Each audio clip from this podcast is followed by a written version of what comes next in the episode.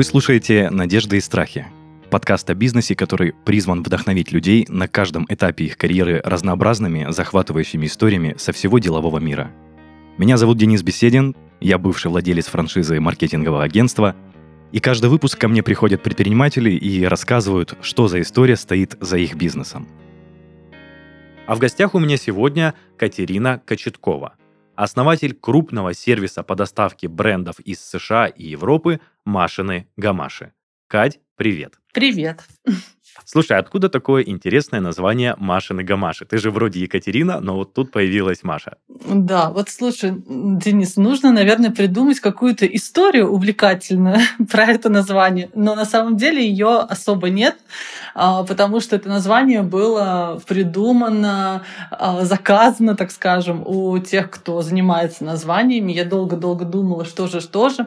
Вот. И мне предложили вариации каких-то названий. Тогда это был, было детское направление магазина у меня. И было выбрано вот это вот звучное Машина Гамаша, такое теплое название. А потом э, весь мой магазин перерос уже во взрослую, во взрослую линейку, но все равно название вот осталось со мной, и никак я с ним не могу э, попрощаться. Очень оно мне нравится. Ну, слушай, если так получается, основала бренд, и все, и ведешь его за руку, и он тебя поддерживает и так все да, складно да, получается. Да. Слушай, а мы сейчас перейдем к тому, что ты сказала, у тебя было детское направление. Я еще хочу сказать, что ты поделилась со мной информацией, что сервис Машин и Гамаши запущен в 2011 году. Больше 6 тысяч клиентов за 11 лет работы у тебя, получается, получилось. И оборот сервиса за 22 год составил 36 миллионов рублей. Ну, мне кажется, это круто. Оборот, это же получается не выручка, но тем не менее, цифры э, впечатляющие для, э, скажем так, направления направление байерства. Это, мне кажется, достаточно современное направление. Особенно, не хочу никак приурачивать к происходящим событиям, но мне кажется, когда ввоз брендов а, запретили на территорию России, вот такие ребята, которые занимаются байерством, они, ну, мне кажется, получили дополнительные заявки от клиентов. Да, такое есть, действительно. Еще в двух словах про тебя, Кать тоже ты поделилась со мной информацией, что у тебя два высших образования, юридическое и экономическое. Ты их закончила оба с отличием, поступила и прошла конкурс на госслужбу и стала работать в юридической специальности и потом оттуда ушла в декрет и не вернулась. Тоже такая интересная история. Тебя а, настолько оттолкнула госслужба, что ты решила к ней ну, не возвращаться потом или как-то у тебя сложились жизненные обстоятельства так? Да нет, не оттолкнула. Уходила я в декретный в полном ощущении, что я вернусь обратно. Вот, потому что, собственно, да, вот два высших образования, вся такая правильная, ответственная, хорошая девочка, которая посвятила себя там вот юриспруденции. И, собственно, я собиралась идти дальше там по карьерной лестнице. Но ушла в декретный, мне там понравилось, и в какой-то момент, в какой-то момент э, я подумала, а что, а чем бы заняться, чем бы заняться, чтобы как-то, может быть, какую-то копеечку лишнюю домой принести. Вот какое-то было вообще э, образное. Не было такой цели создать бизнес, я там уйду с госслужбы. Вообще такой цели не было.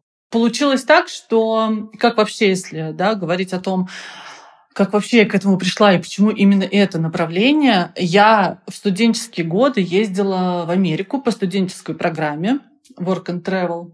Тогда многие ездили, и у меня вот какая-то была такая ниточка с Америкой, у меня там оставались какие-то знакомые. И однажды я увидела в соцсетях сообщество, а, в котором как раз-таки предлагают э, одежду из Америки на заказ. Там детские вещи были. И мне это, меня это заинтересовало. Я думаю, а почему бы нет? А у меня есть знакомые, а вот я попробую, а, посмотрим, а будет ли спрос и так далее. И, собственно, здесь же тут же сразу создала страницу в Одноклассниках тогда еще. Вот, начала приглашать туда вообще людей разных-разных, своих друзей и просто посторонних. Вот, и предложила, собственно, сделать первые заказы и практически сразу заказы пошли. Слушай, звучит здорово, ну, это получается 2011 год, да, как мы с тобой и говорили в начале. А, да. Угу. А да. не подскажешь, как тогда по конкуренции было? Развито ли было это направление доставки товаров из-за рубежа? Или не особо, только зарождалось? Вот оно как раз тогда только зарождалось. Вот э, да, вот эти, вот эти года, они как раз, как раз вот все только начиналось. Ну, то есть, получается, ты один из первых людей, кто именно это направление развивал. Да, можно так сказать. Круто. Хорошо. Ты в начале разговора нашей беседы сказала, что у тебя был магазин детской. Ну как, а, Угу. Я не знаю, магазин это офлайн был или ты именно отправляла вещи как-то по всей России? Было как? Да, я изначально вообще, когда э, создавала вот, соответственно, вот этот сервис, а, тогда это еще было как хобби у меня поначалу, это было больше именно детское направление. То есть я начала предлагать именно детские вещи, потому что у меня у самой маленький ребенок, и мне было интересно. То есть моя ценность была в том, чтобы одеть этого ребенка моего красив... в красивую какую-то одежду. Очень долго вот именно детская тема шла в моем сервисе вот основным таким э, ключом. И в какой-то момент я решила, что а почему бы вот, ну, я как бы думала, а как бы масштабироваться, да, а как что придумать, чтобы вот еще выйти на какой-то новый уровень. И мне в тот момент показалось, что будет классно, если я сделаю интернет-магазин, то есть вещей в наличии, которые не нужно ждать, пока они дойдут из Америки, а которые будут уже здесь. И пошла идея вот этого интернет-магазина своего, где я закуплю вещи из Америки, я их привезу и уже из наличия буду продавать. Я это сделала, я это запустила, но это э, не стало пользоваться таким спросом. Я быстро поняла, что это не очень история будет э, с таким вот, ты сначала вкладываешь деньги, потом ты э, не знаешь, купят ли у тебя, не купят, что-то остается на складах. В общем, это такая история, которая мне не очень понравилась, и я все-таки решила полностью остаться в онлайне, вернее, не в онлайне, а остаться вот тем, кто ну, приводит... заказы. Да, кто да. на заказ, да, кто доставляет на заказ. Вот. И, собственно, я думаю, что это действительно было правильное решение. Слушай, Катя, я тебя перебью, и получается, те вещи, которые ты закупала для продажи в интернет-магазине, они просто не раскупались и лежали месяцами, получается, и ждали клиента. Да, да, они не раскупались. В итоге это было, даже, мне кажется, до сих пор это, этот магазин был лет пять тому назад, а что-то у меня еще где-то в закромах лежит, какие-то, лежат какие-то остатки. А, у меня была аудитория уже собрана, да, из тех, кто уже была аудитория, кто у меня уже заказывал, и они привыкли заказывать.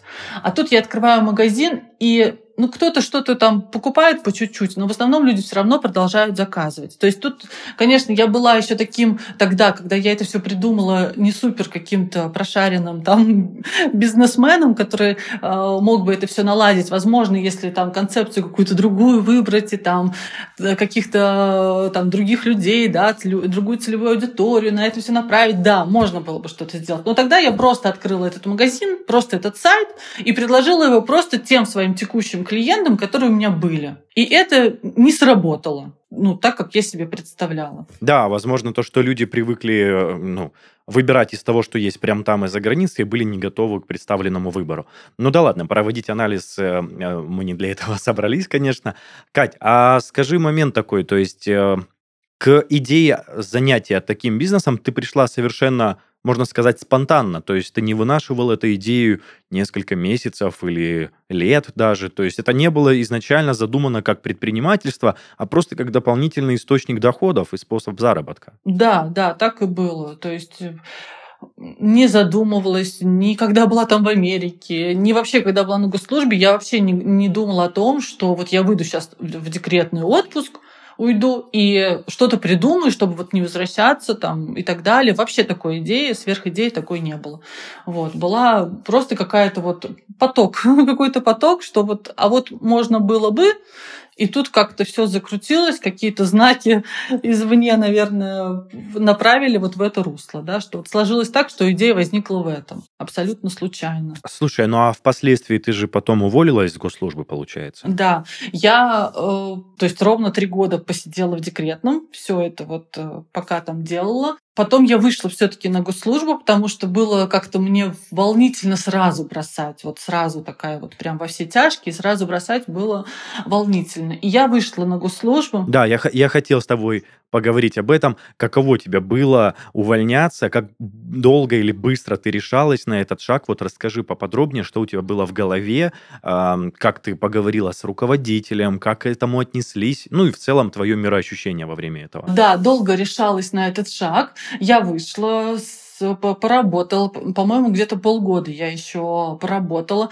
но поняла, что не смогу совмещать все. Для меня, в принципе, э, вот сервис, да, в тот момент это даже было сложно назвать каким-то сервисом, чем-то таким глобально серьезным. Это не было э, таким каким-то источником дохода, на который я могу положиться. Это было хобби, действительно. Вот.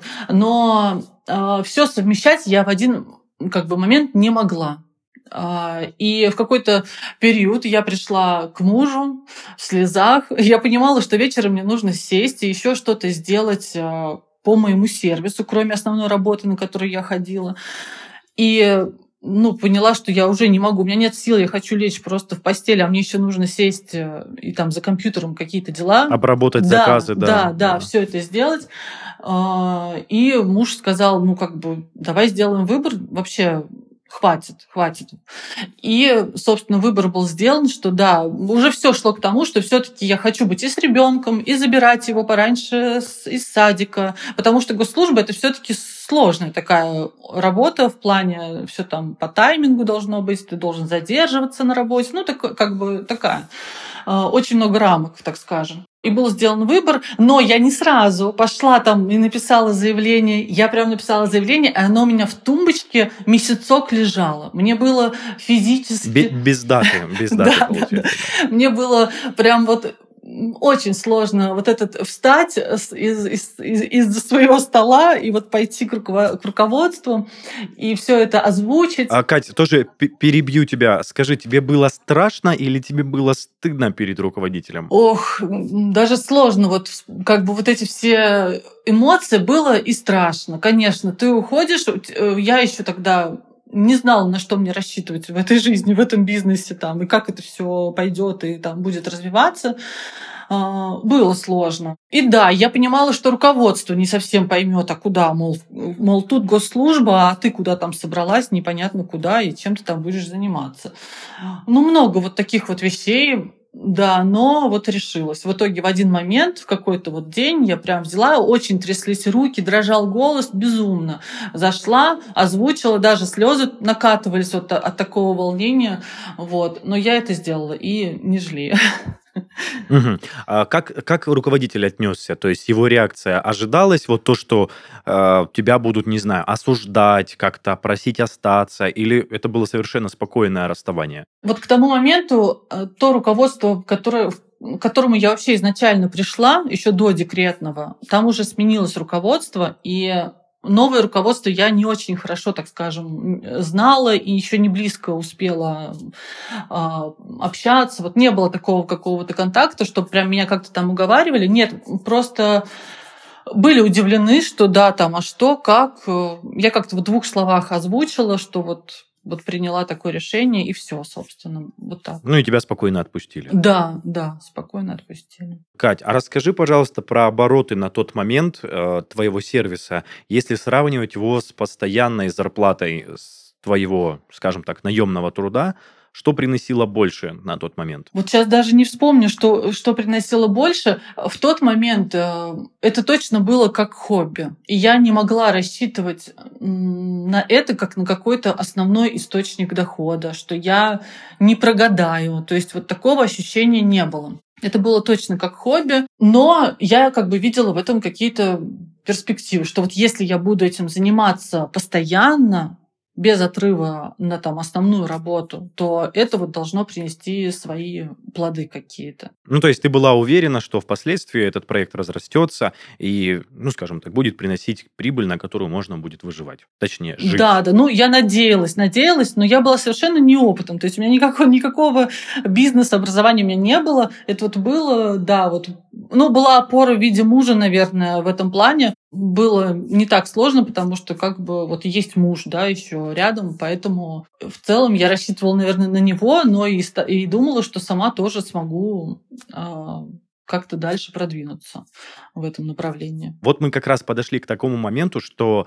м, твое ожидание о будущем, оно скажем так, сошлось с реальностью, которая тебя встретила после ухода с работы? Или все-таки что-то пошло не так, или шло так, как ты планировала? Ой, было вообще много всего, конечно. Если вот прям разбирать в, в конкретных каких-то моментах, были и сложные ситуации. И любой кризис, который происходит в нашей стране, это удар и по моему делу тоже.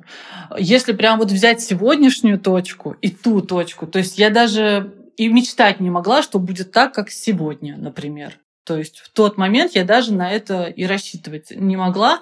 И действительно, вот как ты правильно спросил, про доход, да, ожидал ли, что там доход перебьет э, зарплату в офисе. У меня была такая, да, цель, что хотя бы зарплата в офисе, чтобы у меня была. То есть, если я это смогу... Уравнялась. Да, если да. я это смогу, то уже типа гуд. вот. А в итоге получилось как получилось. Вот. А насчет того, что вообще сложных ситуаций было море, конечно. У меня еще такой момент, Кать. На начальной стадии, когда у тебя, скажем так, этот сервис только зарождался, как у тебя было все устроено? Ты была одна, то есть ты была и отправителем, и курьером, и, скажем так, бухгалтером, и директором? То есть ты все совмещала или у тебя уже были помощники на тот Нет, момент? помощников не было, я была одна. А, был муж, который помогал там посылки носить, то есть тяжелая такую часть. Все остальное я делала сама, вот просто от и до. И то, что было вообще, если ты спрашиваешь про бухгалтера, то вся моя бухгалтерия была на листочке бумаги. Ну, то есть вот когда ко мне пришел мой бухгалтер, который сейчас вот со мной уже много лет, ну, она до сих пор, у нее есть фотографии этих записей моих. Она вот иногда просто ностальжи мне такое делает, показывает. Но я так понимаю, Кать, что на тот момент, когда ты вот уходила с работы, это было только хобби, это никак не было оформлено, да. просто как доп. заработок, э, ты сама в этом вертелась, и только потом уже это все начало расти, да? Это было на уровне хобби, по сути, лет пять, потому что параллельно я еще увлеклась там фотографией, вот, и развивалась в ней. У меня такие были ну, как, две параллельно. Вот одна творческая была фотография, и вот здесь мой бизнес был, не бизнес даже, тогда вот это был хобби, которое, э, при помощи которого я ребенка своего одевала в красивую одежду. Вот прям так было. А потом фотография отошла на второй план, и вот реальное развитие пошло этого бизнеса, когда я взялась как за бизнес, когда я начала внедрять бизнес-процессы, когда я начала учиться этим бизнес-процессам, начала делегировать, нанимать людей. А можешь чуть-чуть поподробнее рассказать, что именно, возможно, ну, не так подробно, чтобы какие-то секреты свои не раскрывать, но что именно, какие шаги ты выполняла, чтобы развивать свое хобби как бизнес? Ну, во-первых, обучение. Обучение, я тогда пошла на какие-то там бизнес-процессы, то есть системы в бизнесе, а, про делегирование, что должны быть сотрудники, чтобы вот э, освобождать свое время а, и так далее. Первые шаги это, наверное, вообще самый рост, все-таки самый рост начинается с найма людей когда ты начинаешь доверять этому миру и э, понимаешь, что есть люди тоже другие грамотные, и они могут сделать тоже эту работу хорошо. Вот. Я такой перфекционист, который долго, долго я боялась, что вот сейчас придут люди и что-то там мне напортят, что-то там не поймут, э, будут делать не так и так далее. Но прям по, по шажочку я начала брать людей. Сначала одного, второго. Сейчас команда состоит из девяти человек – Э, и на каждый процесс операционный внутри э, есть свой человек, свой э, сотрудник. Вопрос, Кать, не было ли тебе жалко платить зарплату? То, что ты же вроде эту работу можешь и сама выполнять, но ты как бы вынуждена ее делегировать, чтобы освобождать время для себя. Не было этой внутренней борьбы? Ну, я думаю, в какой-то мере все таки она была, так как я никогда не нанимала людей и никогда им не платила зарплату. Для меня это было что-то новое, да. А, но тут, наверное, да, действительно помогли и обучение в том плане, что там все таки проговаривались какие-то моменты, да, что это дает и так далее. И плюс, когда я начала первых людей брать, а, я начала видеть эффект когда ты делегируешь, вот прям вот один, одного берешь человека, сразу растешь. Второго берешь, сразу растешь. Это очень взаимосвязанная вещь, потому что один человек, одна я, я не могла охватить все то, что хотелось охватить. И тот вот объем сделать, и ту красоту сделать, там в соцсетях тех же, присутствовать 24 на 7. То есть я сама физически уже не могла. И когда ты берешь людей, это сто процентов рост. Поэтому вот, да, наверное, какое-то, я думаю, было при первых, что вот страшно, что платить, а смогу ли я платить? Вот такие у меня, это вообще у меня всегда ответственность перед людьми, да, а смогу ли я заплатить? Но, кстати, первые люди, э, тогда еще, наверное, лет 5-6 уже назад, тому назад я брала людей э, первых в команду, они работали вот за смешные прям деньги. А бухгалтер у меня вообще начинала работать за скидку в группе. Даже вот так можно иногда, я знаю, там многие боятся брать людей, там, что им нужно зарплаты какие-то большие платить и так далее, но есть очень такие приверженные люди, которые в тебя, в принципе, влюблены, так скажем, как вот э, в какого-то, да, вот, что вот в твой сервис, так скажем, в твою работу, и они готовы тебе помогать за вот даже небольшое какое-то вознаграждение. Слушай, ну это большая удача, что такие люди были найдены, и мне кажется, твоя предпринимательская жилка, то, что ты смогла их э, уговорить, э, предложить такую, скажем так, возможность работать и получать вознаграждение таким способом, это тоже немалого стоит, не все могут так договориться. Ну вот, как-то получилось, да.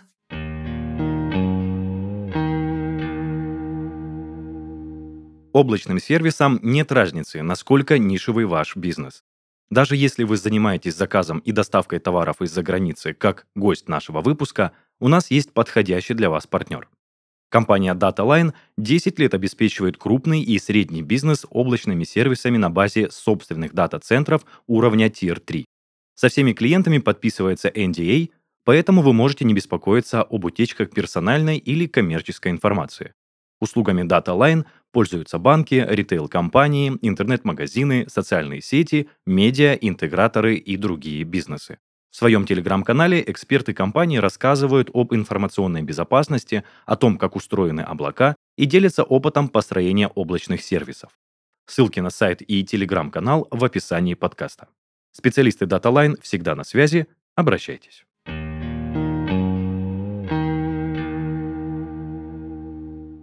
Давай поговорим о том, как в целом развивался твой сервис после ухода из э, наемного труда.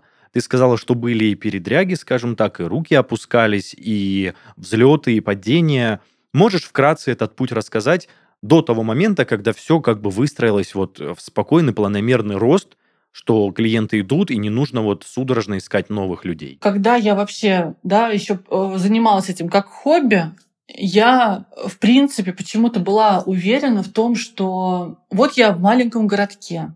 Я, кстати, из Пензы, но работаю по всей России, и да, это мне, меня никак не ограничивает. Вот. Но тогда меня очень сильно ограничивало, что я из Пензы, а, у меня маленький город, и мол, я ограничена только вот этим городом, и что мало покупают, мало заказывают. И мне казалось, что как будто есть определенная безысходность, как будто больше ты вырасти не можешь.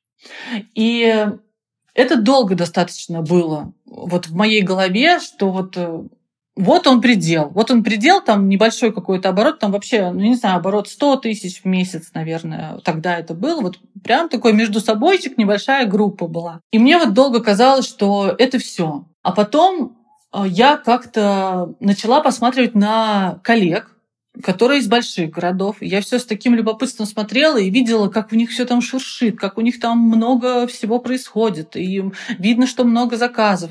И мою голову не отпускала. Ну как же, ну как же, ну как же сделать так же? Вот. И вот, наверное, вот первая вот эта сложность была вот этот барьер перейти, вот это ограничение перейти, а, когда тебе кажется, что дальше ты не сможешь, и вот в этот момент опускаются руки, и ты такой не рассчитываешь уже никак на это дело, и тебе кажется, ну я это уже все брошу, потому потому что я вот тут целыми днями пашу, а вот э, покупают мало людей. И перейти вот этот барьер в то, что ты можешь поверить в себя, что ты не ограничен своим городом, а можешь вообще все делать на всю Россию и так далее. И вот когда я перешла этот барьер, реально мы начали работать э, со всей Россией, и сейчас у нас основной клиент даже не из моего города, если процентным соотношением э, взять. Это первое. А вообще в плане сложности, э, ну, например, кризис там 2014, по-моему, года, когда курс у нас в два раза вырос. На моей деятельности это очень, да, сказалось. Вырос курс, клиенты в шоке, что теперь цены не такие, как были раньше, а теперь они в два раза выше, потому что у меня все от этого зависит. Тоже было так страшненько, что там все сейчас закончится и так далее. Но тогда в тот момент это все-таки было, да, не бизнес, а хобби. И я как-то просто спокойненько пережила там месяц э, другой. И потом потихонечку начала восстанавливаться, начала предлагать людям опять заказы. Не было такого упадка прям сильного, Катя? Или все-таки э, была вот эта тишина? Была, была тишина на месяц другой. Вот прям буквально пару месяцев. Причем я знаю, что многие коллеги в этот момент решили закрыться. Вот. Я не закрывалась как-то так, ничего не говорила, а просто передышка такая была, какая-то передышка. И потом мы начали потихонечку возвращаться. Вот. И вот, наверное, после этого переломного момента я уже тогда э, потихонечку начала подходить к тому, что пора бы как-то расти, э, людей брать. Вот уже вот э, захотелось думать в сторону бизнес там процессов каких-то. Потом кризис недавних да, лет, это пандемия, тоже было волнительно. А как, что? Здесь менялись ценности людей. Нужна им одежда, не нужна, все дома сидят и так далее. А, тоже было непонятно. Но ничего, мы выросли после, после вот всей, всей этой истории. Онлайн-сервис в принципе вырос, и выросли мы тоже. А потом ситуация там а, февраля-марта Э, тоже было волнительно и страшно. У нас все остановилось где-то на месяц, а, потому что перестраивалась логистика, было непонятно с а, платежами и так далее. Но в итоге мы за этот год выросли в два раза по сравнению с прошлым годом. Ну да, слушай, ну я так, знаешь, э, всегда говорю, что любые события, наверное, если это нас не убивает, делает нас сильнее, и мы закаляемся, и, скажем так, не так страшно уже смотреть в будущее, как, скажем так, на начальных этапах. Но все равно, Катя, это здорово, то, что этот путь был пройден. А в целом, были ли такие, знаешь, прям крайне полагающие ситуации, что ты хотела просто бросить? Может, какой-то конфликт с клиентом? Может быть, какая-то запара, что у тебя партия вся, не знаю, пропала на доставке, и ты напрочь, у тебя это отбивало желание продолжать заниматься своим сервисом. Да, слушай, Денис, ты сейчас спрашиваешь, и действительно таких ситуаций вообще море в нашей деятельности, э, сложности каких-то, и э, с логистикой, с, там, с какими-то потерями, с кражами из посылок. Было такое, что там приходили посылки, и просто в каждой посылке пропадали вещи. То есть не знаю, там на какой стадии это происходило, но вот какая-то пора такая была. Ситуаций на самом деле много таких, но для меня сейчас я на них смотрю уже, они для меня такие небольшие, я поэтому даже про них и не вспомнила. Вот сейчас они для меня небольшие. Но тогда, в моменте, вот особенно, допустим, когда я сейчас вспомнила про эти посылки, где постоянно пропадали вещи. Я вот помню свое, свое настроение, свое состояние, что о, ну сколько это можно? Я там на этой посылке заработала какие-то копейки, тогда я рассуждала. А тут еще и вещи украли, и все, я просто там в минус ушла. То есть, когда у меня э, было непонятно с ценообразованием, да, вот не включались вот эти у меня все моменты, а как должно быть правильно, чтобы это все и окупалось, и приносило прибыль, и э, людям было хорошо, да, спокойно. Вот все это, когда в купе э, у меня пока пазл не сошелся, было много таких нервиков, которые выбивали из колеи. А сейчас это для меня уже э, есть понимание риски бизнеса. Я это понимаю, я это учитываю, закладываю и живу с этим более-менее спокойно. То есть это, не, это как бы сейчас мне не опускает руки. Вот. А тогда да, тогда для меня это были такие моменты критичные. Вот как раз, Катя, я бы хотел если у тебя есть какой-то, ну, не секретный способ борьбы с такими ситуациями сложными, но в целом, а, как ты лично справлялась, как ты морально, скажем так, вытаскивала себя, чтобы не бросить это, может быть, что-то порекомендуешь нашим слушателям, как не бросать свое дело в моменты каких-то сложностей? Наверное, я сейчас все-таки с точки, с точки зрения такой психологии к этому подойду. Сложности бывают, страхи бывают, это норма. А, какие-то непредвиденные ситуации — это норма. Бизнес — это риск, это просто равно, да. И ну, просто нужно принять этот факт. А, если что-то случилось, порефлексировать, как сейчас говорят. Прям вот можно полежать на диване, поплакать, все что угодно сделать. То есть эти эмоции нужно из себя э, освободить. Но это действительно так, потому что, да, когда там я тоже переживала и все такое, помогает то, что просто ты можешь с близкими поделиться, э, проговорить эти ситуации, подумать, э, как бы, а что, а что страшного, а, а что если, а, ну вот так случилось, что дальше, да, что это может э, там глобально что-то может э, случиться там и так далее. И, скорее всего, ничего не, не случится страшного в итоге. Мы переживем эту небольшую неурядицу и пойдем дальше.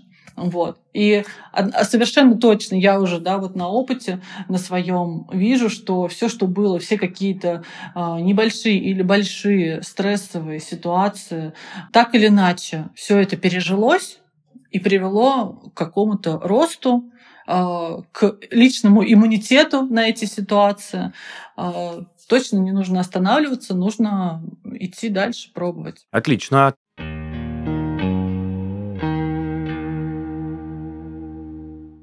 Среди рядовых сотрудников есть расхожее мнение, что быть руководителем компании просто. Мы в студии Red Barn знаем, что это не так, поэтому сделали поддерживающий руководителей подкаст «Совет директоров». В нем директора обмениваются опытом, рассказывая о своих лайфхаках в управлении, делегировании задач, контроле и мотивации сотрудников.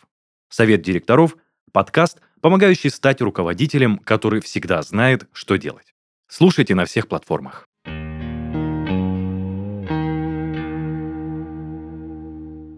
Такое небольшое отступление по поводу советов, да, потому что мы обычно, я прошу наших гостей э, сказать советы в конце нашего выпуска, но мы еще к этому вернемся. Хорошо, Кать, расскажи, пожалуйста, дальше, уже когда ты вышла на, как бы сказать, стабильное производство выручки, что у тебя уже достаточно много было клиентов, ты развивалась, а, какие в целом у тебя дальнейшие планы? То есть вот ты сейчас достигла, скажем так, своего желаемого потолка, или все-таки ты хочешь расширяться, ты хочешь э, работать больше, или вообще что по планам твоего сервиса? Ну, я точно не достигла потолка. По своим меркам я где-то еще только на начале. Вот. Я очень хочу масштабироваться, и у меня есть глобальные да, какие-то планы. Я очень хочу э, дальше больше приводить свой бизнес э, к такому автоматизированному варианту. Мне не хочется слишком прям расширять команду. То есть для меня не показатель, там, да, сейчас я скажу, что там я хочу команду расширить там, до 100 человек. Для меня это вообще не показатель. То есть я хочу, чтобы моя, э, мой сервис стал эффективен э, с помощью каких-то программ, которые мы внедрим, чтобы люди, да, могли тоже мои вздохнуть и вырасти уже по-взрослому. Вот вырасти как... Эм, если раньше это такие были амбиции, ну, какой-то первый такой доход, вот они такие еще вот первые какие-то эмоции, а сейчас я уже смотрю на свой бизнес сверху. Вот я сейчас на него смотрю сверху, и ну, мне хочется из него прям вот вырастить нечто большое. Вот чтобы вся Россия нас знала. Вау, это реально классные амбиции. Это я прям искренне желаю успехов в этом направлении. И, Кать, в ответах вот твоих сейчас у меня родился следующий вопрос. Ты сказала, ты смотришь на бизнес сверху. Вот если сравнить твое начало пути и сравнить твое нынешнее положение, насколько много ты сейчас задействуешь себя в бизнес-процессах, вот в текучке, принимаешь ли ты участие в каких-то нюансах, или все твою работу делает команда? Всю операционную работу в бизнесе сейчас делает команда.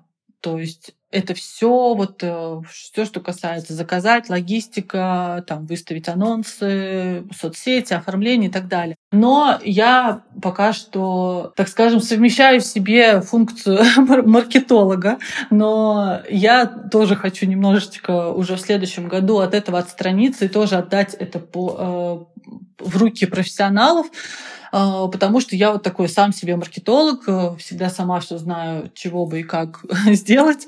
И мне кажется, это как раз-таки тот следующий шаг, когда я смогу э, вообще еще иначе посмотреть на свой бизнес, когда уже будет и в этой сфере сильная какая-то составляющая в виде людей, которые будут заниматься именно маркетингом. И уже можно будет сказать, что в целом твой сервис будет пассивным доходом или все-таки останутся какие-то нюансы, в которых ты принимаешь участие? Нет, пассивным, наверное, это сложно будет назвать, потому что даже, допустим, ведение личных соцсетей, которые тоже являются определенным там и взращивание да, личного, Частью бренда, личного да, бренда, да. да, да, да, поэтому отсюда я не планирую уходить, я планирую быть.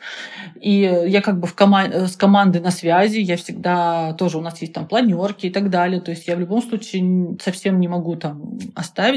Но если раньше я не спала ночами и так далее, то сейчас я сплю ночами, потому что есть команда, и это очень-очень, то есть вообще.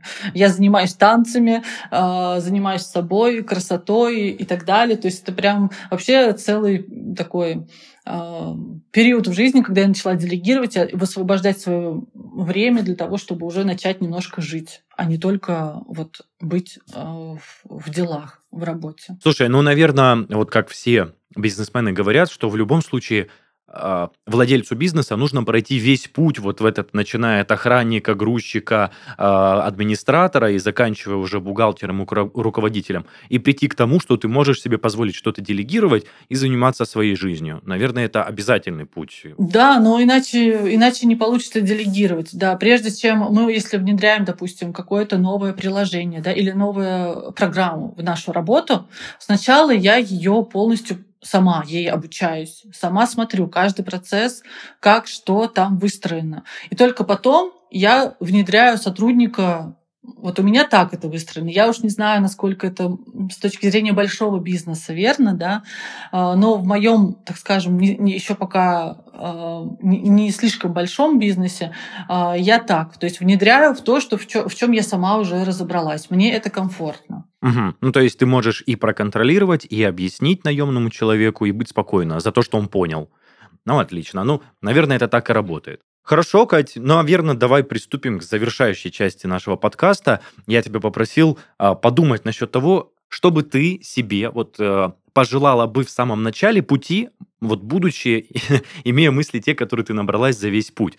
То есть, э, чтобы ты сегодняшнее пожелала себе в прошлое. Ну и в целом, какие бы советы ты дала начинающим предпринимателям по ведению успешного бизнеса? Первое, наверное, это верить в себя и в свое дело. У меня, допустим, есть такая черта э, вечной какой-то э, неуверенности в себе, недовольства собой и так далее. Вот если я смотрю на себя того времени, когда я только все это начинала, я стеснялась продавать. Мне казалось, а что-то там не так, э, какая-то я не такая, как-то это стеснительно, стыдно, еще что-то.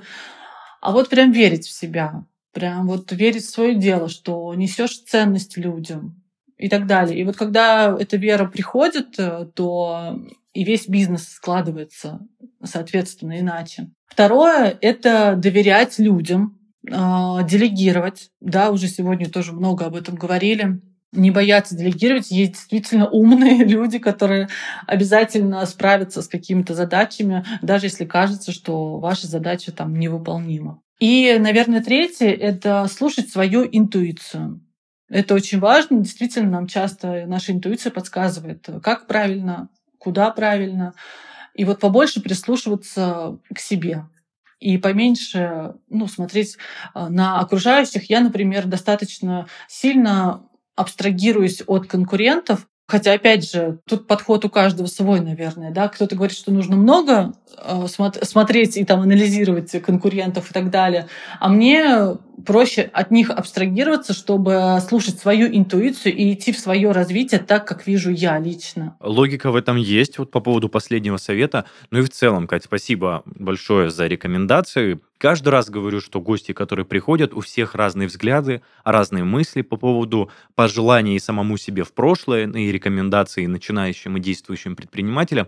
Но, тем не менее, они всегда отличаются. Друзья, вы можете послушать наши последние 10 выпусков. Там присутствуют от всех гостей пожелания, комментарии и рекомендации для бизнесменов и предпринимателей. Думаю, будет полезно.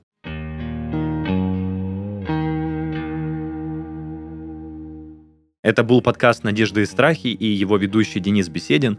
В гостях сегодня у меня была Екатерина Кочеткова, человек, который развил свое дело с нуля, будучи, когда оно считалось хобби, и доросло до большого современного бизнеса. Оставляйте комментарии к выпускам в наших группах и пабликах во всех социальных сетях.